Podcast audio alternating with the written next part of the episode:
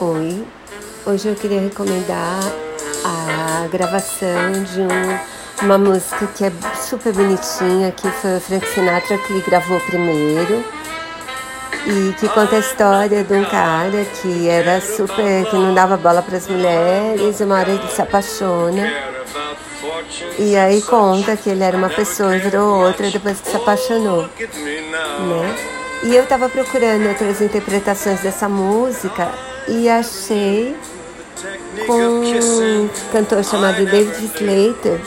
E para minha surpresa, eu gostei mais da gravação dele do que do Frank Sinatra. Ele tá no Twitter e ele mora no Texas.